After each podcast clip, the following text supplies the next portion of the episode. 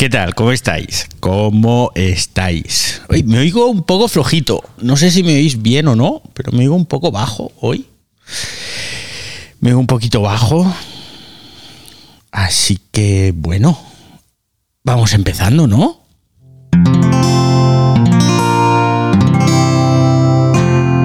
Wanda, la red de podcast independientes en español. Pues sí, ya estamos aquí con Cuonda, Cuonda Podcast, la, gran red, la gran plataforma de, podcast en español que mola más que la vida misma y que hay podcasts muy chulos, muy molones, de gente súper guay, súper lista. Uy, qué viejo uno me siento utilizando tantas expresiones ochenteras y noventeras, pero es que estaba escuchando hace un momento a Bronsky Beat, ¿eh? recordando aquellos años en los que uno era en otra vida afamado de jockey y todo eso. Y entonces digo, bueno, bueno, bueno. Pues ya me he venido arriba, me he venido arriba. Bienvenidos al Ciberdiario, a un nuevo viernes random aquí con mi amiga Marí copilotando la nave, que lleva varios días echándome un cable y, todavía no la he mencionado ni una sola vez porque es que soy así de desagradecido.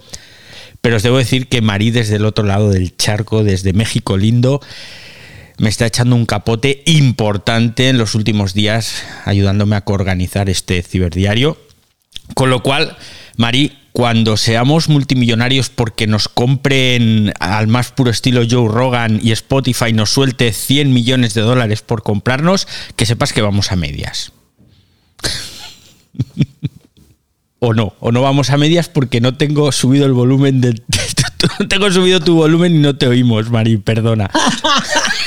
que, muchas gracias, que vamos a medias, que con mucho gusto lo hago sin las medias y con las medias.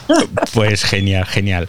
Bueno, debo deciros una cosa que yo creo que nunca he dicho. Bueno, ahora entramos en materia, os, abro, os abrimos micros y nos ponemos a hablar de lo que os dé la gana, porque los viernes random hablamos efectivamente de lo que vosotros queráis, pero os debo decir que para mí es todo un problemón lo de abrir el ciberdiario cada, casi cada día a las 8. ¿eh?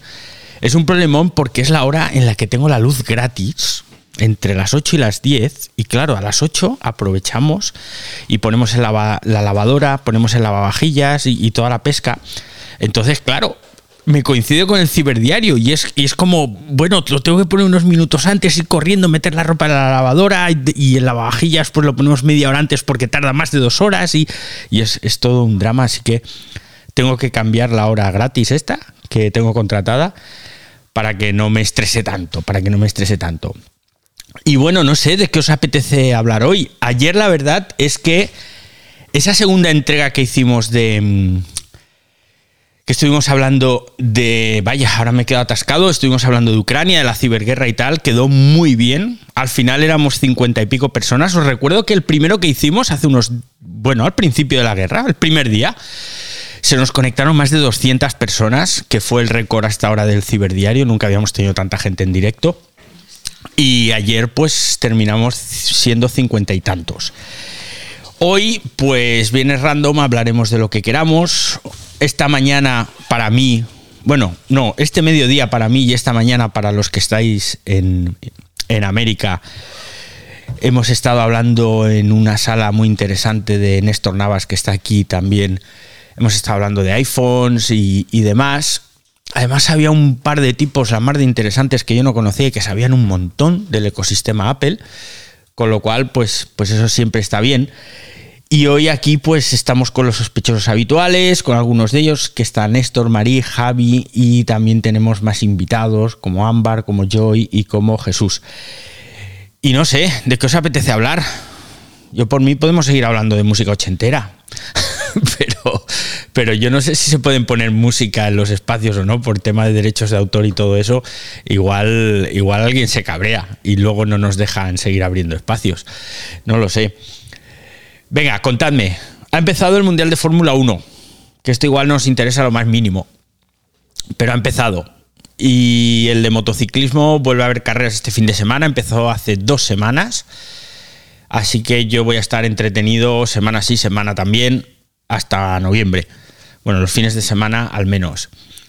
¿Qué más? ¿Qué más os cuento? Yo los viernes no me preparo guion, ¿eh? Yo vengo aquí a que me lo hagáis vosotros. Yo te quería platicar lo de los clips, pero me acabo de encontrar con que ayer y todavía hoy en la mañana tenía la opción del clip y ahorita ha desaparecido y me estoy dando cuenta que Jocelyn y Quincy acaban de abrir un space acerca del bugging out. Entonces no sé qué estaría pasando con los clips para grabar, pero desapareció la opción. De hecho, acabo de poner un Twitter acerca de eso. Fíjate qué, qué extraño, la verdad. A ver, vamos a explicar lo que son los clips, lo primero, porque yo he visto hoy un tuit en el que explicaban, que era un tuit de ayer en realidad, pero lo he visto hoy, en el que Twitter decía que ya están habilitados para los usuarios de iOS, me parece, eh, los clips, Sí, que vienen a ser como un avance de 30 segundos de, de los espacios, o algo así, ¿no? ¿Habéis hecho alguno? Era, yo, ayer probamos, Chris y yo, en el Space Factory en la tarde, estuvimos haciendo pruebas. Se supone que vas a grabar 25 segundos. Hicimos varios y no te corta los 25 segundos, dejaba correr el space completo. Entonces pusimos un reporte y, y todavía ahorita en la mañana lo volvimos a hacer y sí volvió a seguir haciendo lo mismo. Y ahorita que abrimos aquí el space que se está grabando, porque ese es un requisito para poder hacer el clip, no me aparece la opción del, del- de la grabación del clip. Me llama la atención eso. ¿Y dónde se supone que me tiene que aparecer? A ver si... Ah, te tiene que aparecer entre, está el signo de más para compartir el space abajo y Sí. luego sigue el corazón. Entre el signo de más y el corazón te tiene que aparecer dos flechitas que se dan vueltas. Bueno, pues no, no me aparecen. Lo que sí me aparece, que yo no sé si ya lo tendría, es, es el transformador de voz este, que, que no sé qué hace. No sé qué hace, pero... mm, ay, sí, me cambia la voz. Ah, bueno, pues ya está. Pues no, no queremos que me cambie la voz, que la tengo horrible, pero es lo que hay. Y, entonces, pues esos clips parece que no funcionan. La verdad es que mola mucho. Las, la funcionalidad esta de las los mensajes de voz que implementó el año pasado Twitter pintaba muy bien, pero al final yo veo que nadie lo está utilizando. Y como nadie lo está utilizando, pues yo no sé esto de, de los 30 segundos del espacio si van a triunfar. Lo ideal sería que tú pudieras elegir qué 30 segundos puedes poner. Yo no sé si es así o no, Marí. Tú que tienes... Se, su- se supone que sí, David, que tú escoges, porque yo pongo, yo al menos ayer que hicimos las pruebas, yo lo que sí pudimos ver es que en el momento en que yo le doy clic a donde se hace el, cli- el clip, por, digo, así va, empieza a grabar a partir de ese momento. Se supone que debería de grabarme 25 segundos porque tiene un contador retroactivo que va de 25, 24, va para atrás para que sepas dónde se va a cortar. Y luego te, te pone continuar, le das el continuar y entonces te sale para compartirlo. Y lo compartimos, pero resulta que lo que, lo que podíamos escuchar era la grabación a partir de ese momento. O sea, no se cortaba a los 25 segundos, corría el space. Entonces, lo que grabamos hoy fue el final de un space que abrimos en la mañana para hacer la prueba con Chris y, en- y no- nos grabó la parte final que, que fue la despedida y que estábamos diciendo lo que vamos a ver la próxima semana y cosas así.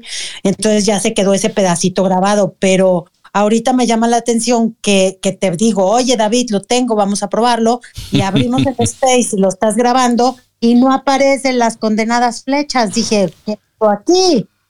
De hecho, te acabo de compartir aquí arriba dos imágenes de una de ayer y otra de hoy, cómo no aparece. Claro. Estoy viendo Sí, ahora... está muy extraño. Estoy viendo ahora el tweet, efectivamente. A ver, esto lo, lo ideal, puesto que esto se está grabando en los servidores de, de Twitter, lo ideal sería que en el momento en el que tú pulsas, a lo mejor te cogiera 5 segundos atrás. O sea, no que empezara a grabar desde el momento en el que tú pulsas, sino que empezara a grabar 5 o 10 segundos antes. ¿Por qué digo esto? Porque a menudo ocurre, nos ocurrió ayer, por ejemplo, que intervino una chica que era Stephanie, que dijo unas cosas súper interesantes. Entonces, claro, tú no sabes lo que va a decir alguien. Y ese trozo, ese clip, sí te puede servir luego para promocionar o para hacer incluso en ese momento un tweet sobre mira lo que estamos diciendo, qué interesante, ven a escucharlo. Y lo ideal sería que en el momento en el que tú escuchas un inicio de una frase o una primera frase interesante de alguien a quien no conoces, pues que le pudieras dar ahí, clac, y que te cogiera, pues no sé, o desde el último silencio, porque esto ya hay software de audio que lo hace, que elimina los silencios automáticamente. Entonces, podría coger de forma automática desde el último silencio, es decir, desde el momento en el que esa persona ha empezado a hablar, y te cogiera esos 30 segundos para que tú los pudieras promocionar. Eso estaría muy bien. Ahora estaréis escuchando de fondo un avión, y no es que esté en un aeropuerto, sino que vivo cerca de un aeropuerto, y alguien ha salido de casa y ha dejado la puerta abierta. Entonces os estará entrando el sonido del avión porque lo estoy escuchando yo. Así que os pido disculpas. Pero bueno, volvemos al tema este de los clips. Vamos a ver, yo, si no lo hacen fácil y eficiente y muy chulo, cuando digo muy chulo, digo que lo que luego publiques en Twitter, que sea algún tipo de videorama animado con ondas que se mueven, con el logotipo o, o, con tu careto de usuario, alguna cosa de estas, me parece a mí que no va a funcionar muy bien. Pero me gustaría que funcionara. Y aparte de eso, pues no sé, ¿qué más, qué más tenemos hoy viernes random aquí? Bueno, yo creo que me voy a permitir felicitar de, ante, de anticipado a los papás que va a ser el Día del Padre en España. Ah, sí, ¿cuándo? El, ¿cuándo el es esto? Domingo, el domingo. El domingo. El domingo tienen el Día del Padre en España, es 19. Mira, mira. Y que conste que soy padre, pero lo llevo muy descontrolado esto. Mucho. Yo porque a mí me lo dijo mi hija ayer que hablamos por teléfono que van a felicitar a su suegro. Uh -huh. Entonces aprovecho para felicitar a los que son papás. Que si no me equivoco es el día de San José, me parece. Exacto, sí, exactamente. ¿No? Pues, exactamente pues sí. entonces, muy bien. Como esto muchos lo estarán escuchando mañana, mañana sábado, pues eso. Felicidades a los Josés, a los papás y, ya los volveremos a felicitar el, el, lunes también. Tenemos movidas en, en Ucrania sin parar, pero yo no sé si hoy me apetece o no me apetece hablar de Ucrania, porque ayer me quedé un poco...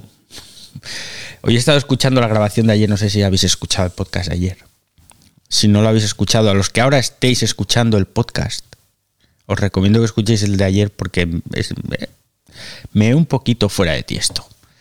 Porque hubo un, un oyente que nos habló de ese bulo que está circulando desde hace ya un montón de que los ucranianos están usando escudos humanos y por eso están matando civiles, ¿no? Y entonces me puse un poco de mala hostia, lo reconozco. Y fui educado, ¿eh? Fui muy educado. Pero mmm, quizás fui un poco incorrecto. Y debería haber sido un poco más paciente. Pero claro, es que estás viendo lo que estás viendo, está pasando lo que está pasando. Y entonces que te venga la peña creyéndose las bobadas y las sandeces, las tonterías que circulan por Facebook y por WhatsApp. Pues no sé, yo pensaba que, que la mayoría de nosotros ya habíamos sobrepasado ese nivel, ¿no? De, creernos las chuminadas que nos llegan por WhatsApp, por Facebook. Pero se ve que no, se ve que no. Aquí nadie está libre de, de pecado, todos caemos, por lo visto.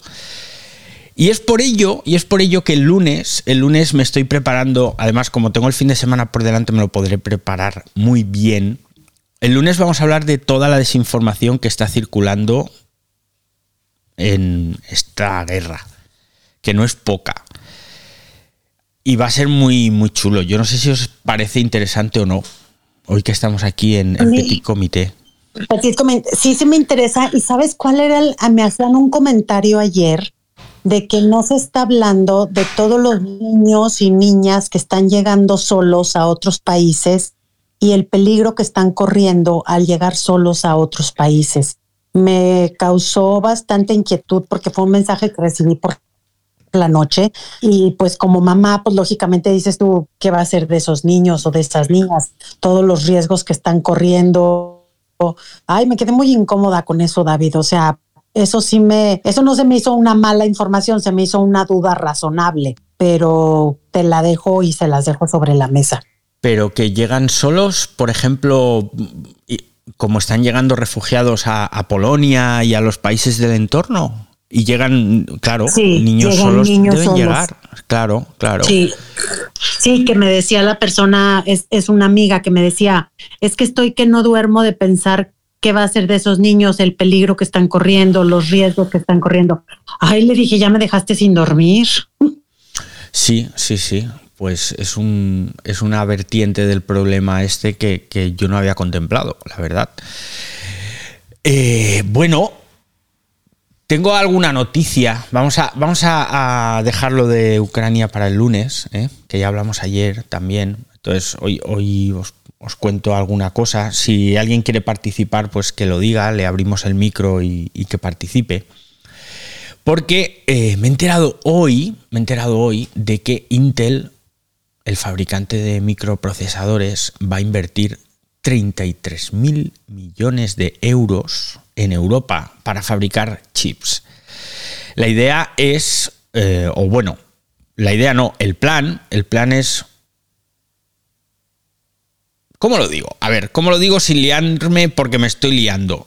A ver, el plan es crear una inversión o invertir en total 80 mil millones de euros en los próximos 10 años aquí en Europa. Crear plantas de fabricación de microprocesadores y trasladar parte de su producción aquí a Europa. Intel ahora mismo pues tiene ya fábricas en Europa, tiene una en Irlanda, de hecho, en la que estuve hace unos años y que es brutal. O sea, no os podéis imaginar lo que es una fábrica de procesadores hasta que estáis dentro. Y van a ampliar, van a ampliar a gran escala además. Empezarán, esto lo anunciaron en septiembre del pasado año, y lo que van a empezar es invirtiendo pues 33 mil millones de euros. 17 mil, que es prácticamente la mitad, se van a ir a crear dos nuevas plantas de semiconductores en Alemania. Y luego pues van a crear eh, aproximadamente unos 7.000 puestos, puestos de trabajo en la construcción y luego 3.000 empleos permanentes, eh, que son empleos de esos además con buenos sueldos, buenos salarios que enriquecen, vamos, a, a cualquier sitio donde construyas la fábrica. Y la idea también es luego invertir otros 12.000 millones en instalaciones que ya os he dicho que tiene en Irlanda. ¿Cuál es la idea? La idea es duplicar la fábrica de Irlanda, clonarla, ¿no? Y luego pues invertir en I+D en Francia, en Polonia y creo que algo puede caer aquí en España, pero me imagino que será poquita cosa, porque no somos un país eh, especialmente amable con las grandes empresas que son capaces de generar grandes riquezas.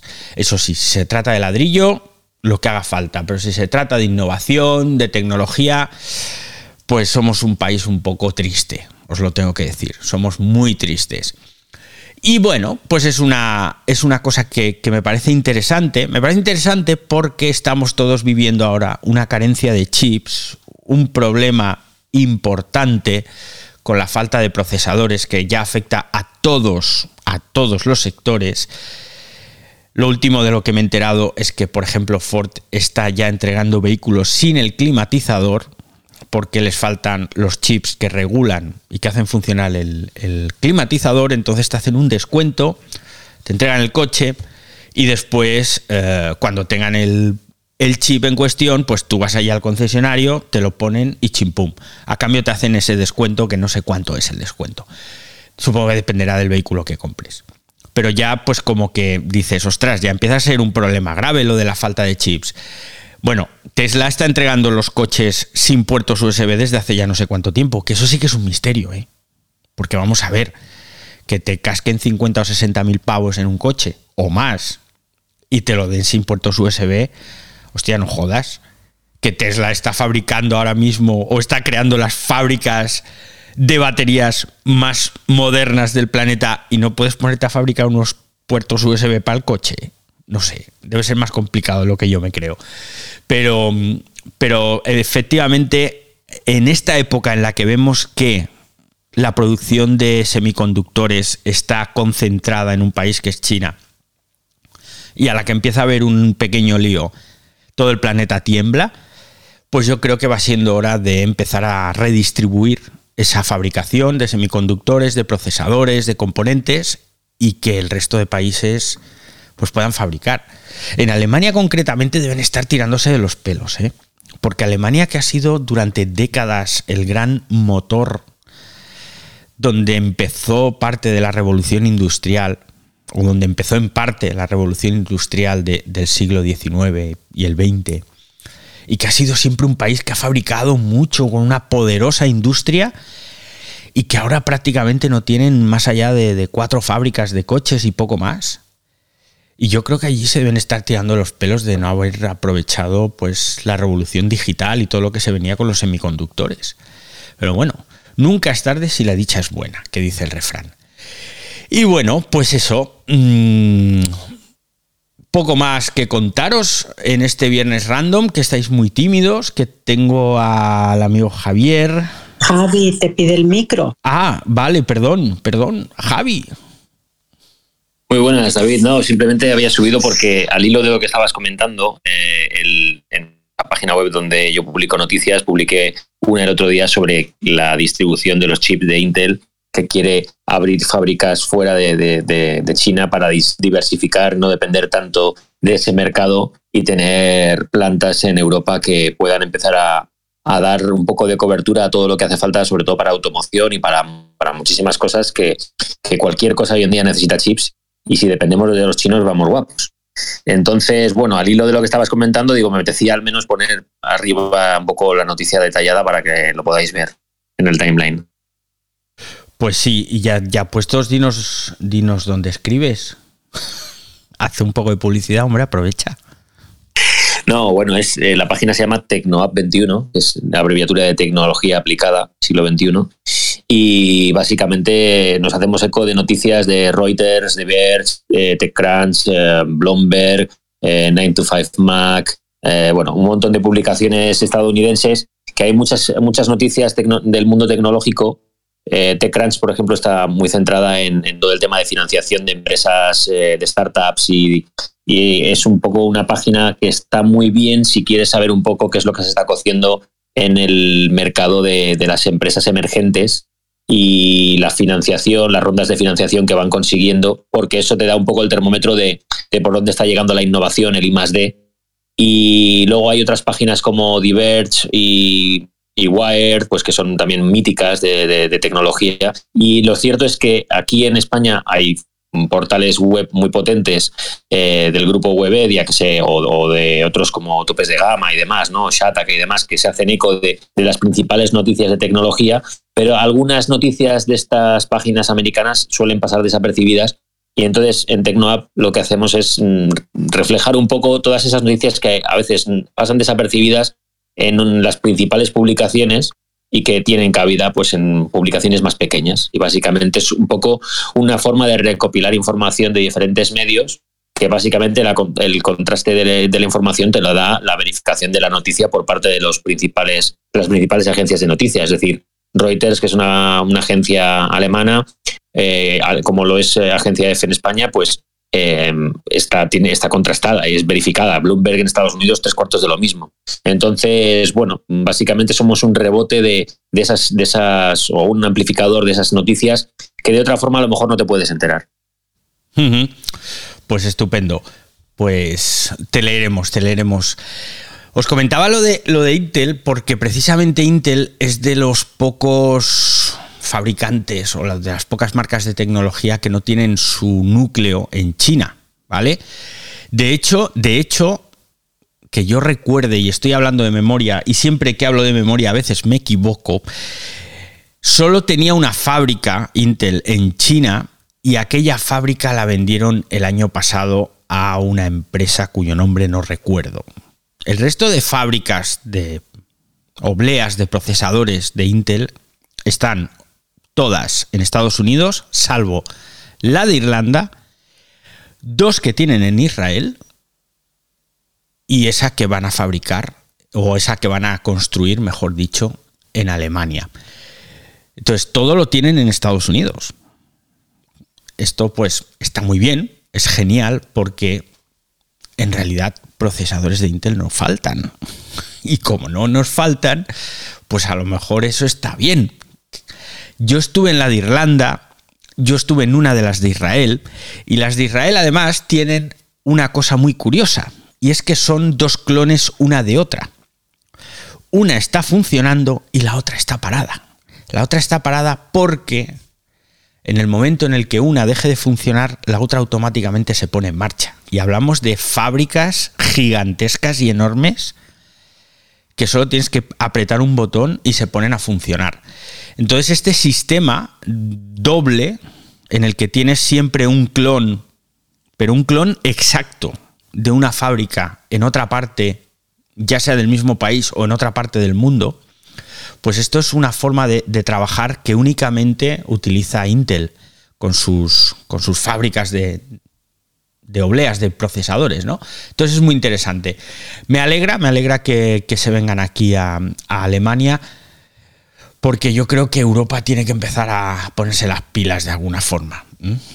Estamos perdiendo, bueno, ya se perdió el tren de la, de la innovación y de la tecnología, ese ya se perdió, se perdió también el de la fabricación, pero bueno, mm, llegan tiempos nuevos y quizás pues los políticos de turno a nivel europeo vean que, que tenemos que apostar un poquito más por la innovación. Tenemos por aquí también a Mirka, que acaba de llegar, al amigo David Tocayo, ¿qué tal? También está Isabel, Francisco, llega otro David y estamos en el Viernes Random, en el que os abrimos los micros para hablar de lo que os dé la gana. No tiene que ser tecnología. Lo siento por los que luego escucháis el podcast. Es cierto que luego el Viernes Random no se escucha demasiado. Pero bueno, al menos pasamos aquí un rato entretenido. Os quería hablar de monitores. Nos quedan unos minutillos y tengo mi monitor cascao y ando a la caza y captura de un monitor nuevo. Y claro, llevo muchos años sin comprar monitores porque es cierto que soy un enfermo, igual que soy un enfermo de los auriculares, soy un enfermo de los monitores. Y los monitores, yo soy de los que piensan que monitor grande, ande o no ande, igual que con los caballos. Y resulta que tenemos varios monitores en casa grandes, pero el principal que yo utilizo, que es un Philips de formato ultra panorámico 21 novenos de 36 pulgadas, está muriendo.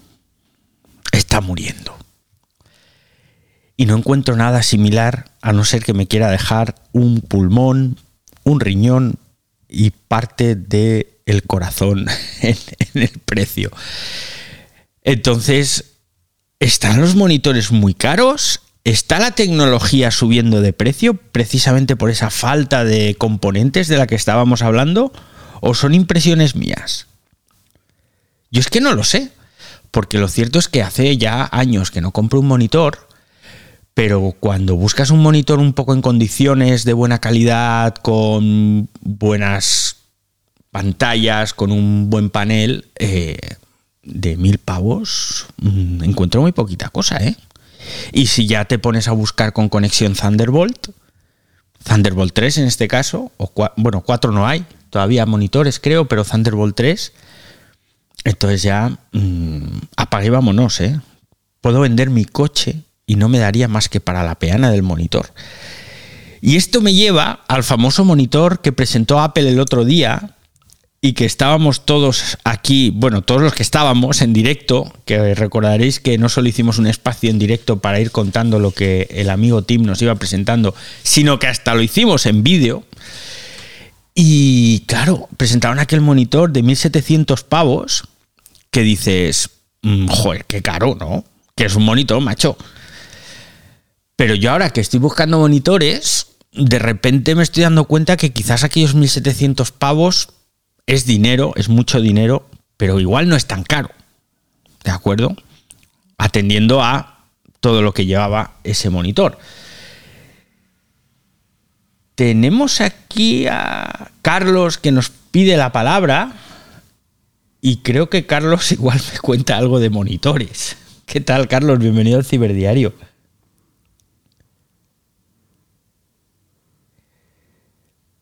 Eh, Carlos. Bueno, ¿me estáis oyendo? No ¿Me te oye? al- se me hace que no te alcanzó a escuchar la bienvenida porque se estaba conectando, pero ya te escucha David. Ah, No, vale. no, no, gracias, gracias. ¿Qué tal, Carlos? Bienvenido. Sí, acabo de ingresar, por eso es que no me escuchabas. Es que la conexión a veces es un poco difícil. Cuéntanos. Bueno, te cuento, ¿qué quieres que te cuente? Ah, no, no sé. Como has pedido la palabra, pues Viernes random, David. Viernes random. pensaba. No pedí la palabra, perdón. Estaba Ah. tratando de escucharles Ah. y- aprender de qué están hablando. O sea que Ah, vale, vale. me empape y después puedo participar, ¿ok? Ok, perfecto. Carlos, pues disculpa en este caso. Qué situación. Qué situación más curiosa. Pues entonces os estaba hablando eso, del tema monitores y, y claro, pues nos encontramos con una situación curiosa, que posiblemente la falta de componentes está haciendo que aumenten los precios incluso los productos que están en stock. Porque, bueno, no sé si lo sabéis, pero os lo voy a decir yo ahora. Los que estáis aquí en el espacio los que luego estáis escuchando el podcast. Hay una aplicación que se llama Camel Camel. Habrá muchos de vosotros que ya la conozcáis, pero para los que no, es una locura. Esta aplicación, tú te vas a Amazon, buscas un producto, coges la dirección web de ese producto, la metes en Camel Camel y le dices, "Mm, mándame una alerta cuando esté a este precio.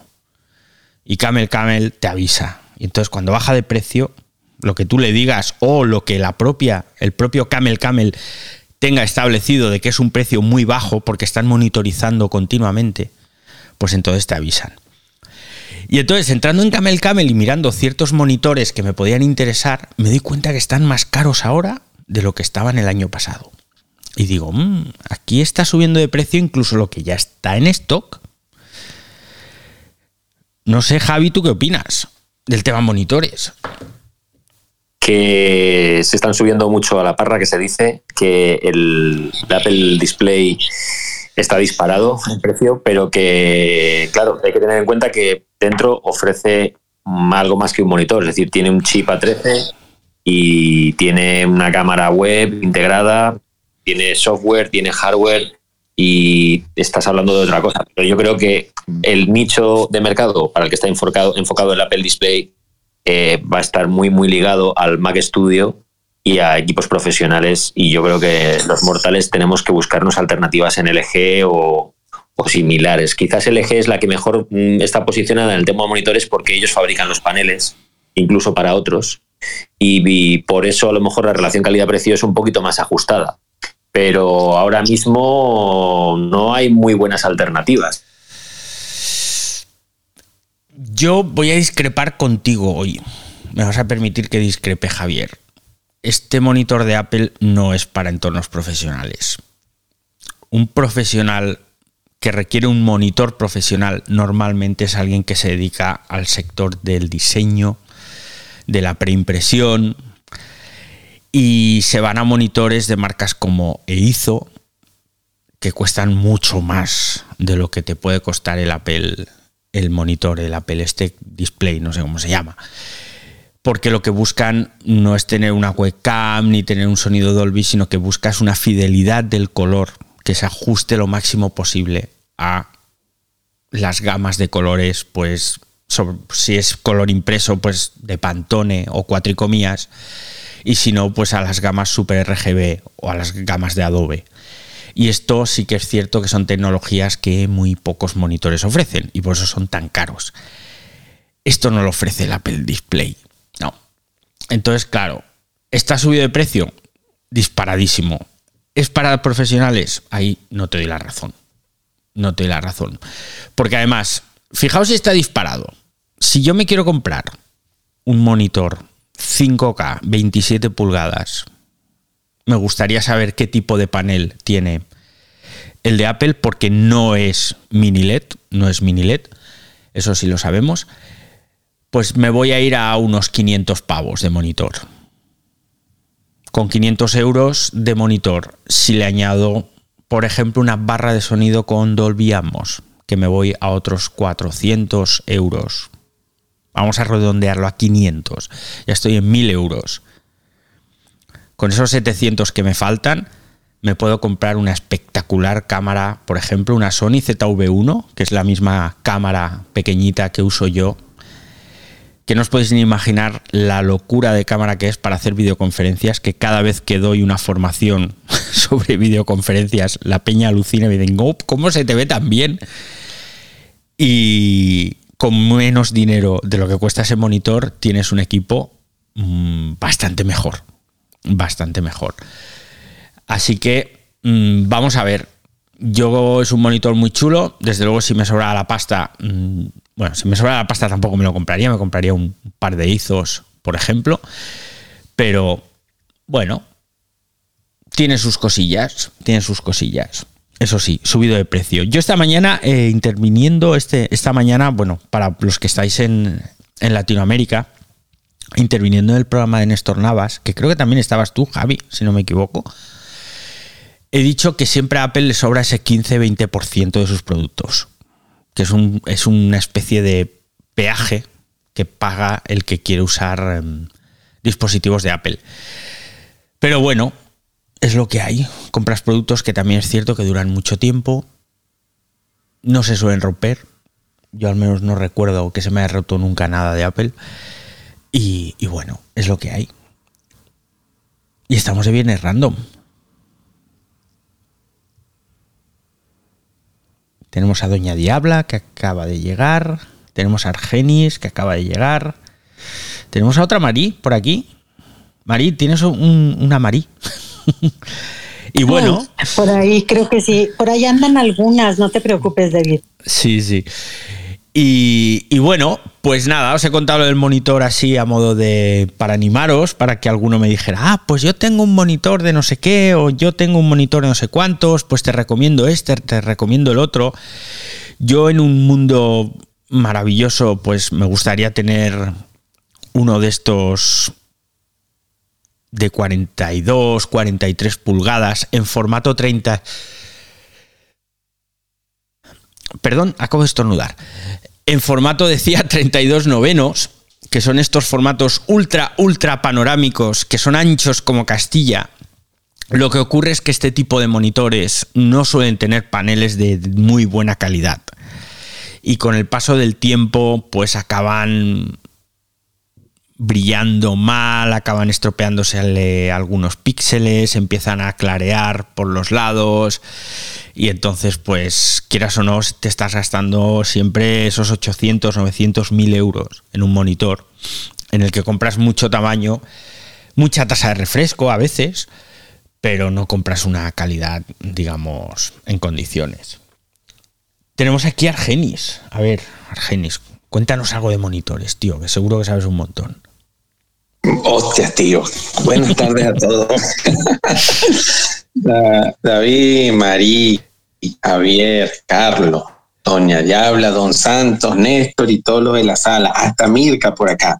Monitores. Ayer casualmente el G sacó un artículo, no sé si lo viste, no. donde, ajá, ayer sacó un artículo donde eh, sacó un monitor 5K con un 60, no, con un 40% menos del precio de, del monitor de estos de los de, los de Apple. Y con las mismas prestaciones, la misma tasa de refresco y todas las mismas características. Sacan esa noticia en la mañana y en la tardecita ellos ya, el G dice que le va a construir ya los monitores a partir del 2023 a Apple. Entonces, ya sabes por dónde vienen los cohetes o dónde vienen los disparos. Entonces, y hay un montón de monitores. Yo mm, estamos evaluando en comprar, mm, por eso el otro día te pregunté qué cámara estabas usando, porque eh, Jorge hace las transmisiones y él quiere comprar el monitor con la webcam.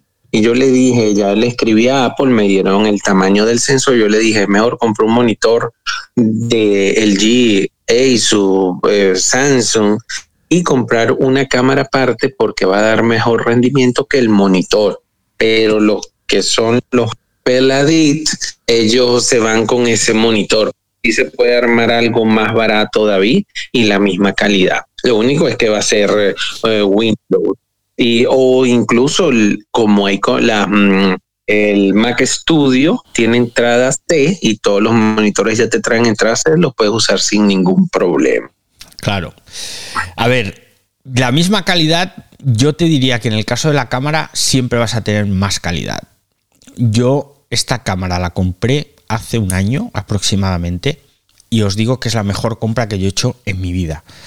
Es una cámara de videoblog que tiene un montón de funcionalidades, pero tiene el sistema de enfoque más rápido que había en ese momento en el mercado.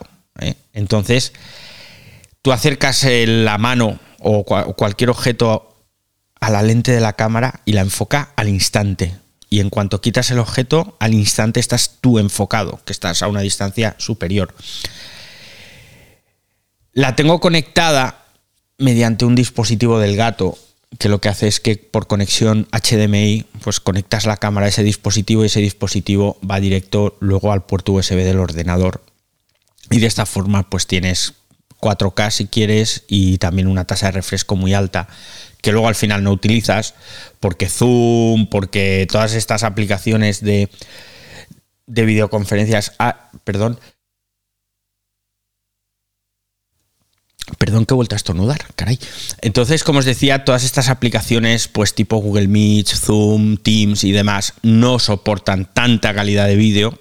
Así que, bueno, da igual que la tengas, pero yo la compré porque tenía la intención de grabar unos videotutoriales formativos. Bueno, intención no, que los grabo, ¿no? Y entonces cuando tengo que grabar eh, videotutoriales para los cursos que imparto, pues los grabas con una calidad brutal. Y la gente, pues, luego te dice, wow, qué bien se ve. Y queráis o no, eso es un plus, sobre todo a la hora de dar formaciones. Y bueno, pues hasta aquí vamos a dejar. eh, nos hemos alargado un poquito, caray, se me ha hecho corto. Me pensaba que era más pronto y ya llevamos casi tres cuartos de hora aquí hablando. Vienes random, gracias por venir. Gracias a los que vais a escuchar. Gracias, Marí, por ayudarme, que eres un sol. Gracias, Argenis, Doña Diabla, Mirka, Néstor, David, Marí, Carlos, Lázaro, otro David. ¿Quién más tenemos aquí? Andrés o Andrea, no lo veo. Andrés, Andrés, tengo también a Ana y tengo también a Antídoto 2022. Muchísimas gracias por venir aquí al Ciberdiario en directo. El podcast estará subido en un rato o mañana, sábado. Y el lunes volvemos. Y el lunes no os lo perdáis porque vamos a hablar de eh, la ciberguerra en Corea. ¡Ay, por Dios! la ciberguerra en Ucrania y de la desinformación, ¿vale? Porque tengo un montón de cosas que contaros de todo lo que está ocurriendo, que muchas cosas ya las sabéis, pero yo creo que muchas otras no las sabéis. Así que nos escuchamos el lunes a las 8 hora española aquí en el Ciberdiario. Buen fin de semana. Chao, chao.